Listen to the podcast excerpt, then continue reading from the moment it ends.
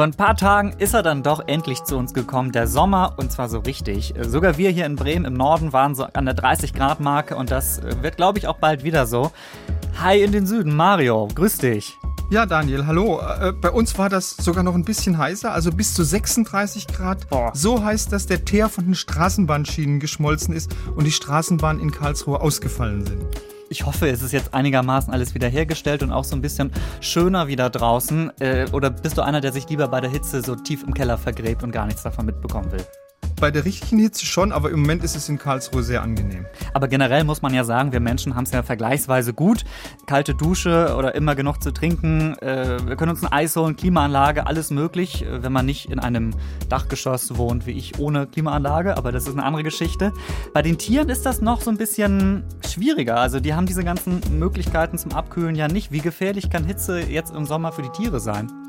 Ja, genauso gefährlich wie für uns Menschen. Auch ein Tier kann einen Hitzschlag erleiden. Auch die leiden unter hohen Temperaturen, haben aber natürlich verschiedene Techniken entwickelt, wie sie eben mit viel Hitze im Körper fertig werden können. Und darüber sprechen wir heute. Unter anderem über oh, ja, einen meiner Lieblingsvögel äh, hast du mitgebracht, äh, den Tukan. Dieses, dieser bunte tropische Vogel, der hat, ich will nicht zu viel verraten, aber der hat sozusagen so ein Kühlaggregat eingebaut.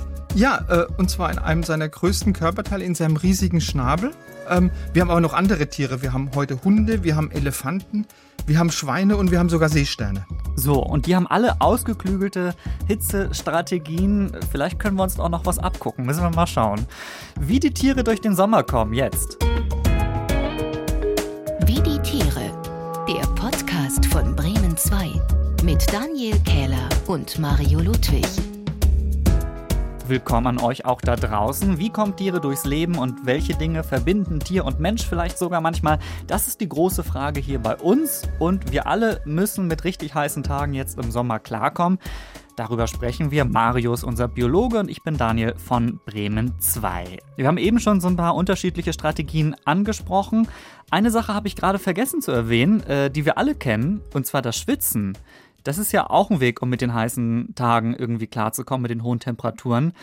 Mario, machen das Tiere auch? Weil ich weiß jetzt nicht, ob ich schon mal so einen richtig äh, verschwitzten Hund oder eine verschwitzte Möwe oder so gesehen habe, die da im Sommer unterwegs waren. Also so richtig schwitzen, das können nur wenige Tierarten, zum Beispiel viele Affenarten, mhm. aber auch Pferde können das.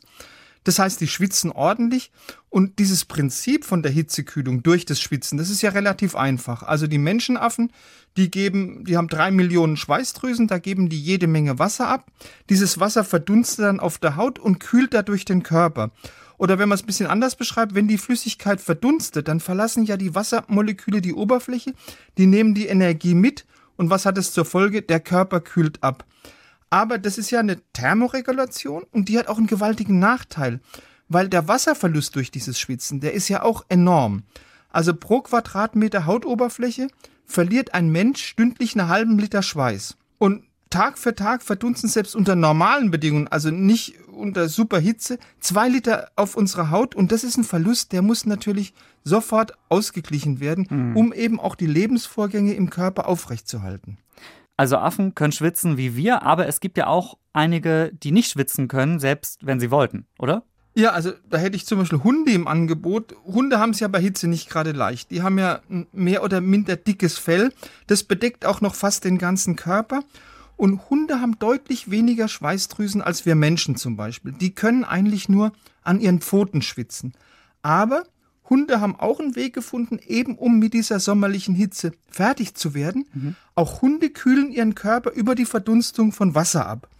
Aber sie nehmen dabei eben nicht die gesamte Hautoberfläche, wie jetzt zum Beispiel die Menschenaffen, sondern nehmen nur das Maul als Verdunstungsoberfläche. Und dieses Maul, das hat's wirklich in sich, weil diese Mundschleimhaut von einem Hund, die ist von einem ganz dichten Netz von Arterien und von Venen durchzogen. Und weil die so ganz oft gefaltet ist, diese Mundschleimhaut, da hat die auch eine sehr große Oberfläche. Deshalb, wenn es ihnen jetzt so richtig zu warm wird, dann lassen Hunde einfach ihre lange Zunge raushängen und dann fangen die an zu hecheln. Hecheln, das heißt, die Atemfrequenz, die steigt von 30 so bis 60 Zügen auf auf einmal bis zu 300 Zügen pro Minute und deshalb geben dann die Hunde über die Schleimhäute reichlich Flüssigkeit ab und dann wird diese überschüssige Körper Körperwärme immer sehr erfolgreich wieder abtransportiert. Wenn das jetzt schon alles wäre, äh, was es an Möglichkeiten gibt, dann müssten wir ja ganz viele Tiere entweder schwitzen oder ganz viele hecheln sehen.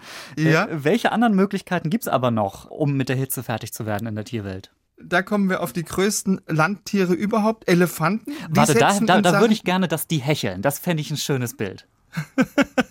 Nein, die setzen was ganz anderes ein, nicht ihre Mundoberfläche, sondern ihre Ohren. Weil Elefanten haben ein sehr ungünstiges Verhältnis zwischen ihrer Körpermasse auf der einen Seite und ihrer Körperoberfläche auf der anderen Seite. Deshalb fällt es denen unglaublich schwer, Körperwärme abzugeben. Und das ist auch der Grund, warum Elefanten so große Ohren haben, nicht weil sie besser hören können. Und das sind Ohren, die sind auch sehr stark durchblutet. An der Ohrrückseite, da liegt ein ganz dichtes Geflecht von Arterien und Venen. Und je nach Temperatur können die sich erweitern oder sie können sich zusammenziehen. Weil jetzt aber die Elefanten nicht in der Lage sind zu schwitzen, pumpen die einfach jede Menge Blut an die schattige Innenseite von ihren Ohren. Und jede Menge Blut heißt bis zu 14 Liter pro Minute zu jedem von ihren Ohren. Und jetzt muss so ein Elefant dann nur noch mit den Ohren wedeln und schon kühlt der Luftzug das Blut in den Ohren und damit eben auch letztendlich im gesamten Körper. Das ist so ein bisschen so wie bei einer eingebauten Klimaanlage eigentlich, äh, so von der man nichts sieht. Der Elefant steht eigentlich da, wackelt vielleicht so ein bisschen mit den Ohren, aber kühlt dann trotzdem ab. Äh, Du hast aber auch noch ein Tier, ich sag mal so, das, das ist schon ein bisschen auffälliger, wenn da die Anti, wenn da die Anti-Hitze-Strategie startet. Genau, da wären wir bei den Schweinen. Also Schweine kommen in Sachen Abkühlung wirklich nicht auf die feine Art und Weise daher. Schweine haben nur auf ihrer Nase beziehungsweise auf ihrem Rüssel äh, Schweißdrüsen und das sind leider nur ganz, ganz wenige. Auf jeden Fall sind es viel zu wenige, um mit Temperaturen, sagen wir mal, oberhalb von 25 Grad klarzukommen. Und das ist wiederum der Grund, dass Schweine in heißen Zeiten gern ein wirklich ausgedehntes Schlammbad nehmen. Weil bei diesem Schlammbad, da gibt natürlich der Körper Wärme an den kühlen Schlamm ab. Und so ein Schlammbad hat auch noch zwei wirklich sehr schöne Nebeneffekte. Zum einen schützt die Schlammschicht diese empfindliche Schweinehaut von einem Sonnenbrand. Und später, wenn der getrocknete Schlamm abblättert, dann werden auch noch jede Menge lästige Parasiten mit entfernt, wie zum Beispiel Läuse, wie Milben, wie Flöhe. Sehr praktisch. Äh, Du hast gerade schon Ja. den, den Sonnenschutz auch angesprochen. Ähm, da fällt mir ein, wir haben ja auch schon mal in einer Podcast-Folge über Nilpferde gesprochen und ihre besondere Sonnencreme. Also wenn euch das interessiert, äh, wie die Nilpferde mit der Sonne umgehen und sich da eine eigene Sonnencreme produzieren, dann geht mal ein Stückchen zurück in unserem Podcast-Feed und hin zur Folge, wie die Tiere sich putzen. Da sprechen wir darüber. Kleiner Tipp nochmal an der Stelle. Und jetzt wird es ein bisschen Zeit für eine Hitzepause, oder Mario? Ja, genau, das machen wir jetzt. Weirde Tiere.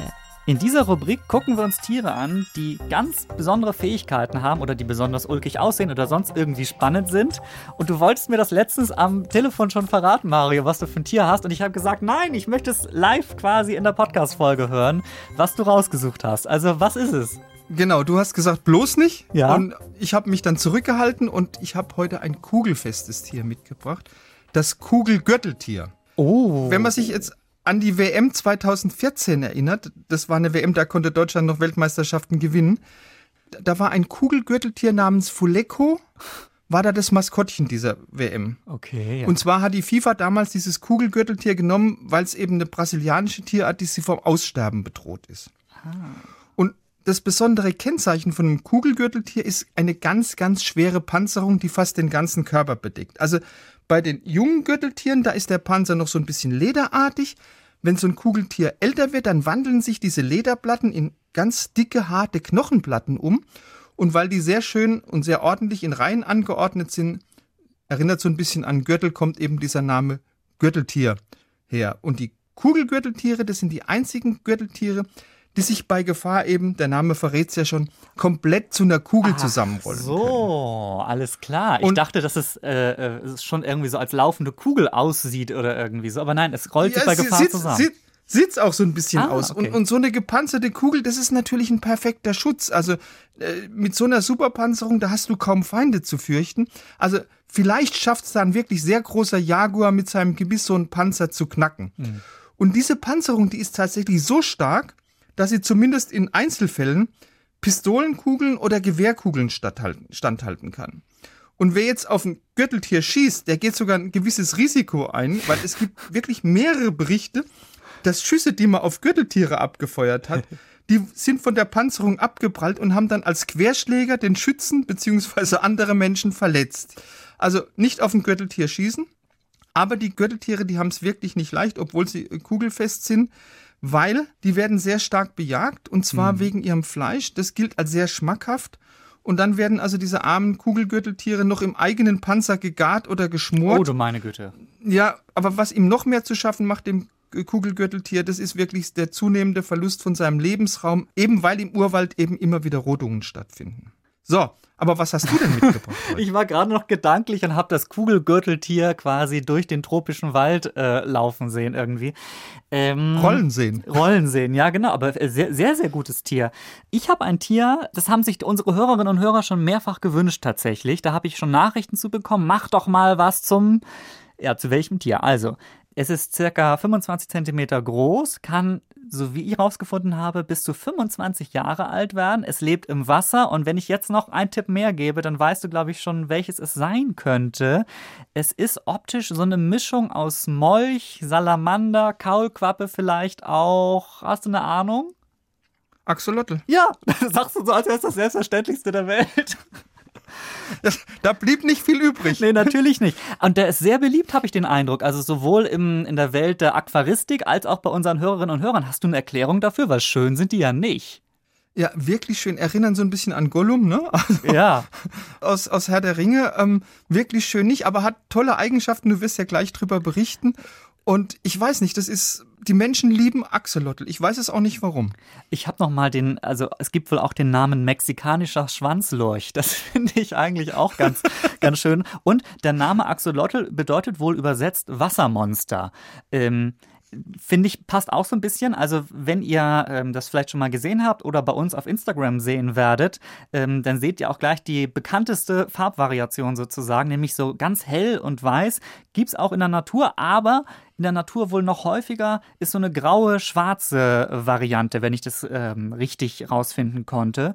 Und natürlich auffällig immer sind so Büschel, die neben dem Kopf sind. Und das sind, wenn ich das äh, richtig verstehe, Kiemenanhänge, oder? Genau, das sind die Kiemen. Genau. Und besonders, du hast gerade schon gesagt, verschiedene interessante Fähigkeiten. Das eine, das ist erstmal keine Fähigkeit, aber eine besondere Eigenschaft. Der bleibt, der Axolotl, sein ganzes Leben im Larvenstadium. Also wird zwar geschlechtsreif, entwickelt sich aber sonst, also wird natürlich auch größer, aber entwickelt sich sonst nicht viel weiter. Sieht halt wirklich aus wie eine dicke Kaulquappe mit Beinen irgendwie. Und die Superkraft, die ich äh, besonders spannend finde, der Axolotl kann viele Körperteile nachbilden oder regenerieren. Zum Beispiel, wenn er ein Bein verliert äh, oder das von einem anderen Artgenossen abgebissen wird, was wohl auch passieren kann, dann wächst es nach. Ist das, das ist natürlich vielleicht einer der Gründe, weshalb viele Leute das so fasziniert. Ja, das ist natürlich wirklich die Superkraft und sind, er kann eben nicht nur jetzt ein Bein äh, nachbilden, sondern auch innere Organe. Also ah. er hat schon tolle Fähigkeiten. Und äh, was aber so ein bisschen bedenklich ist, also ich glaube, äh, in freier Natur sind gar nicht mehr so viele davon übrig, äh, wegen äh, auch eingewanderten Fischarten in die Region, also zum Beispiel nach Mexiko, äh, die die Axolotl-Eier gerne Essen und auch die Umweltverschmutzung macht ihnen auch äh, zu schaffen. Und ich habe so eine Zahl gefunden, man ist sich nicht genau sicher, wie viele noch wirklich übrig sind, also zwischen 1500 und 2500, da in dem Rahmen bewegt sich das wohl. Aber eben, wir haben es schon gesagt, unzählige in Aquarien. Wäre auch was für dich, oder? Ich, ich finde ihn, find ihn toll. du, holst dir schon mal den Axolotl nach Hause, alles klar.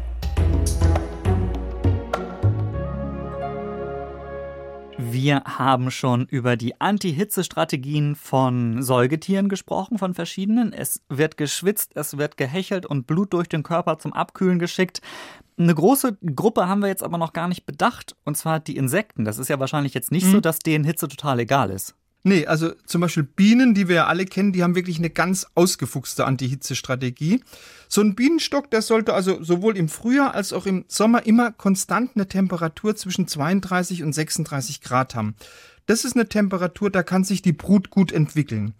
Und deshalb haben sich die Bienen gleich mehrere Techniken ausgedacht, die eben im Sommer dafür sorgen, dass so ein Bienenstock nicht zu heiß wird. Also wenn Bienen jetzt merken, im Bienenstock, da wird's zu heiß, dann geht ein Teil von den Arbeiterinnen aus dem Bau raus, aus dem Bienenstock raus. Mhm. Das bringt schon einen kühlenden Effekt mit sich. Und dann fächern die anderen mittels Flügel, Flügelschlag die wirklich überschüssige heiße Luft aus dem Stock raus. Wenn das nicht ausreicht, dann kommen die Sammelbienen und die transportieren dann einfach Wasser aus der näheren Umgebung in die Waben vom Stock. Und damit erzielen die dann einen zusätzlichen kühlenden Verdunstungseffekt. Es gibt aber noch eine weitere Strategie, für kleinere Tiere mit der Hitze fertig zu werden. Das ist einfach, die Hitze zu verschlafen. Oh, das klingt mir aber erstmal sympathisch. Äh, das heißt, es gibt Tiere, die sagen, äh, Leute, nicht mit mir, mir ist das alles zu heiß hier, oder wie? Genau, die halten einfach nicht einen Winterschlaf, sondern einen Sommerschlaf.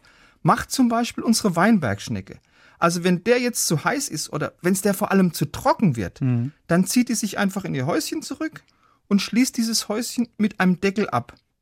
Diesen Deckel, den bildet dann die Schnecke aus einem Häutchen oder aus mehreren Häutchen und die lässt nur so ein ganz, ganz kleines Fensterchen offen, damit sie eben atmen kann.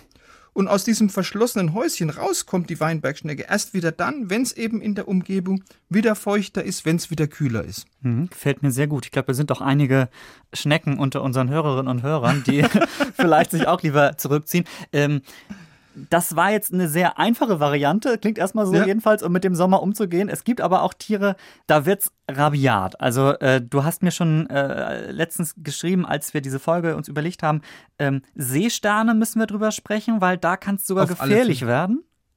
Ja, also Seesterne haben mit Sicherheit die brutalste Anti-Hitze-Strategie, die es gibt.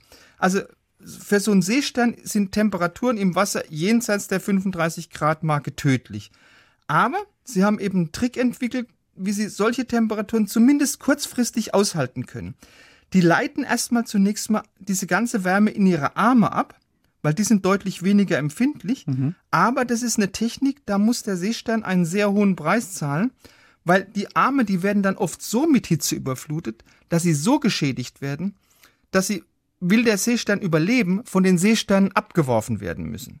Letztendlich kann dann Seestern, wir haben es ja vorhin schon beim Axolotl gehabt, mhm. mit der Regeneration, der kann diese verlorenen Arme wieder nachbilden, aber das kostet den Seestern dann sehr viel Zeit und es kostet ihn auch sehr viel Energie.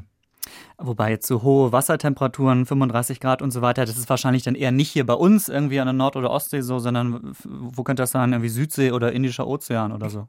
Klar, das sind tropische Meere und da, wo es wirklich ganz flach ist, wo die Sonne richtig draufknallt. Mhm, aber da kann es dann schon irgendwie so ein bisschen dramatisch werden für so einen äh, Seestern. Da machen wir lieber jetzt noch was Schönes. Ich hatte mir schon lange gewünscht, also es geht ja so ein bisschen in dem Podcast auch darum, dass ich auch hier meine persönlichen äh, Tierwünsche erfüllen kann, muss man ganz ehrlich sagen. Ich hatte mir schon lange gewünscht, dass wir mal über meinen exotischen Lieblingsvogel sprechen.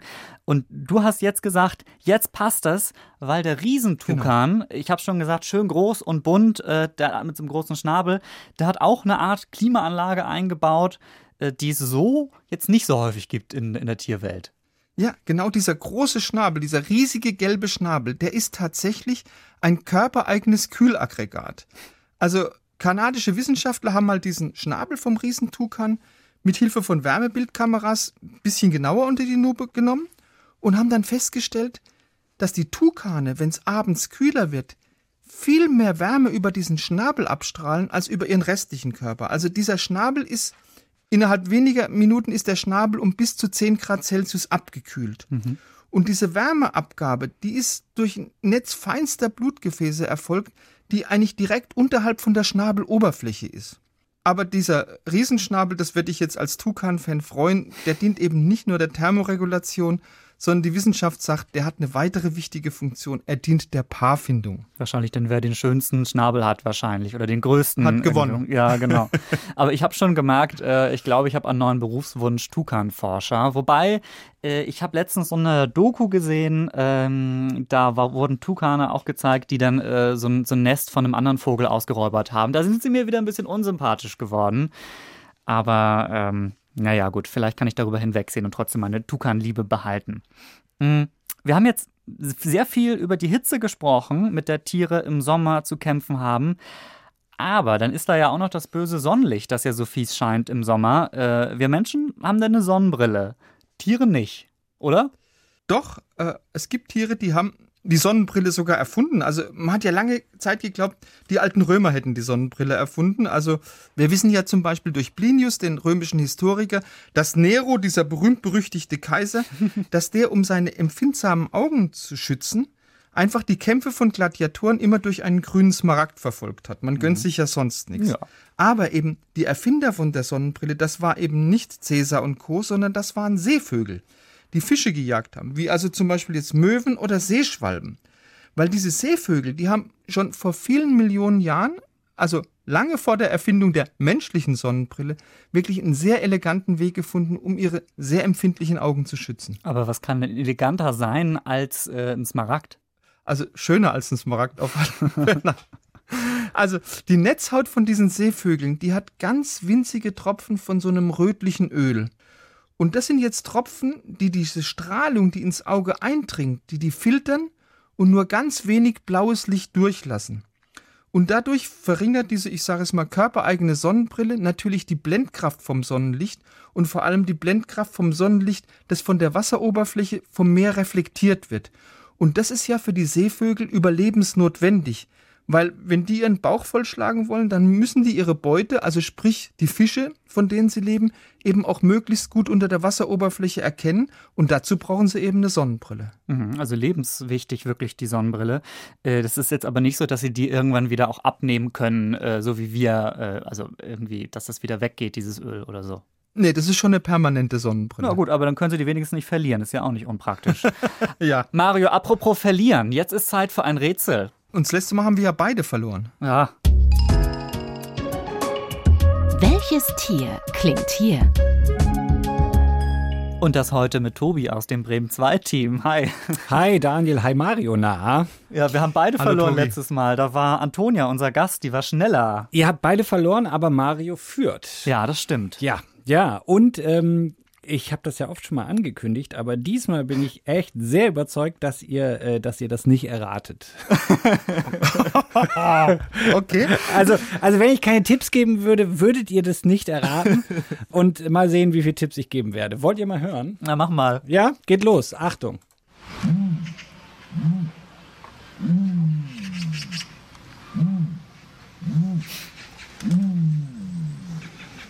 Das ist dieser Fisch, der. Ah, es gibt auch so einen Fisch, der solche Geräusche macht mit seiner Blase. Du meinst der nördliche Bootsmannfisch? Ist es der? Mm Find, findet, nein. nicht, findet nicht im Meer statt, diese Veranstaltung.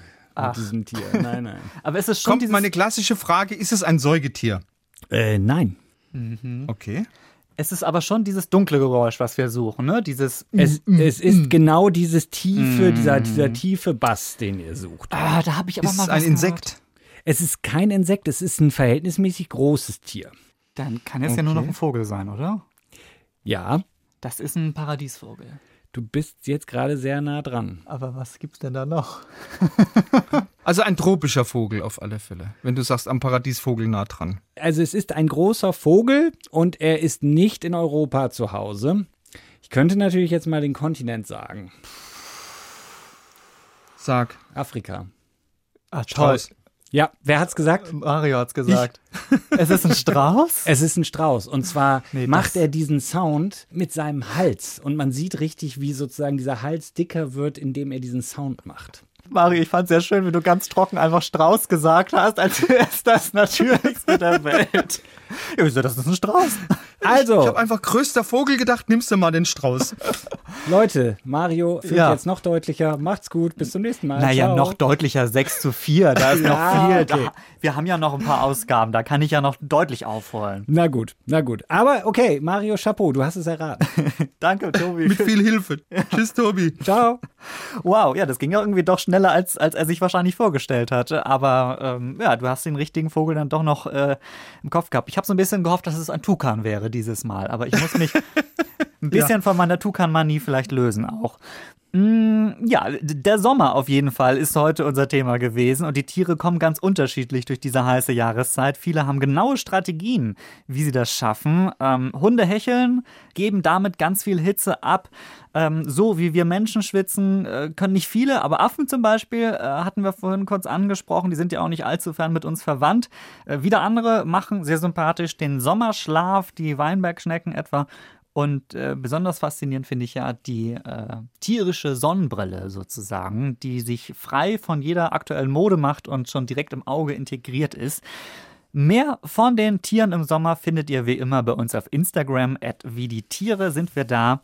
Schreibt uns also auch gern, wenn ihr mal auf Tiere stößt, über die wir unbedingt mal sprechen sollten oder wenn ihr auch mal Anregungen loswerden wollt oder Kommentare. Danke zum Beispiel an ähm, einige Hörerinnen und Hörer, die uns geschrieben haben. Fabian, Susanne, Pauline, Stefan, Laura, Daniela, Kerstin, Mira. Ich habe mir einfach mal die Namen aufgeschrieben, weil von euch so viele nette Nachrichten in den vergangenen Tagen kamen. Und da wollte ich einfach mal zurückgrüßen. Danke, dass ihr da seid und uns zuhört zuhört.